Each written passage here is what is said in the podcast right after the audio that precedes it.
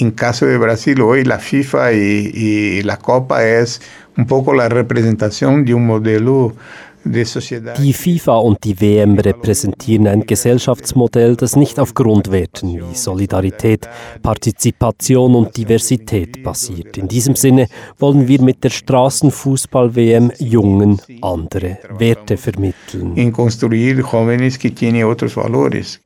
Straßenfußball ist nicht einfach eine Kopie des Stadionfußballs ohne Stars. Gewinnen tut nicht das Team, das am meisten Tore macht, was am meisten Punkte gibt, bestimmen die Teams am Anfang des Spiels selbst. Diese Regeln basieren meistens auf Grundwerten wie Respekt, Solidarität, Zusammenarbeit und Toleranz. Wichtig ist auch, dass die Teams geschlechter- und altersdurchmischt sind.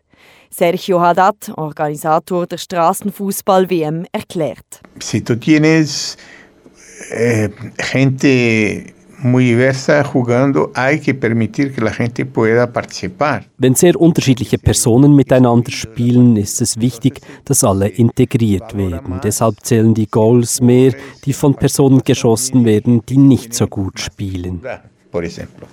Wer sich mit seinen Fußballkünsten profilieren will, ist also im Straßenfußball fehl am Platz. Denn je kollektiver ein Goal geschossen wird, desto mehr Punkte gibt es. Und diese Punkte werden ebenfalls gemeinsam in einer Diskussion am Ende des Spiels ausgehandelt. Dabei wird laut Sergio Haddad auf Sachen geachtet, die sonst beim Fußball wenig zählen. Si un chico más grande trató de imponer su físico. Ob zum Beispiel ein älterer Junge andere überrumpelt hat und ob die Mädchen in den Prozess einbezogen wurden, so wird am Schluss gemeinsam bestimmt, welches Team gewonnen hat.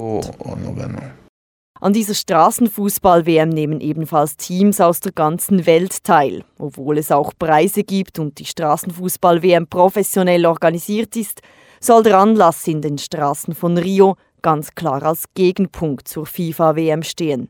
Mit Organisator Sergio Haddad dazu, Y claro que nosotros caminamos en la contramón de los valores Klar, wir stellen uns damit gegen die Werte, die der ganze Neoliberalismus fördert, gegen die Gewichtung des Individualismus, der Fachkompetenz und der Konkurrenz.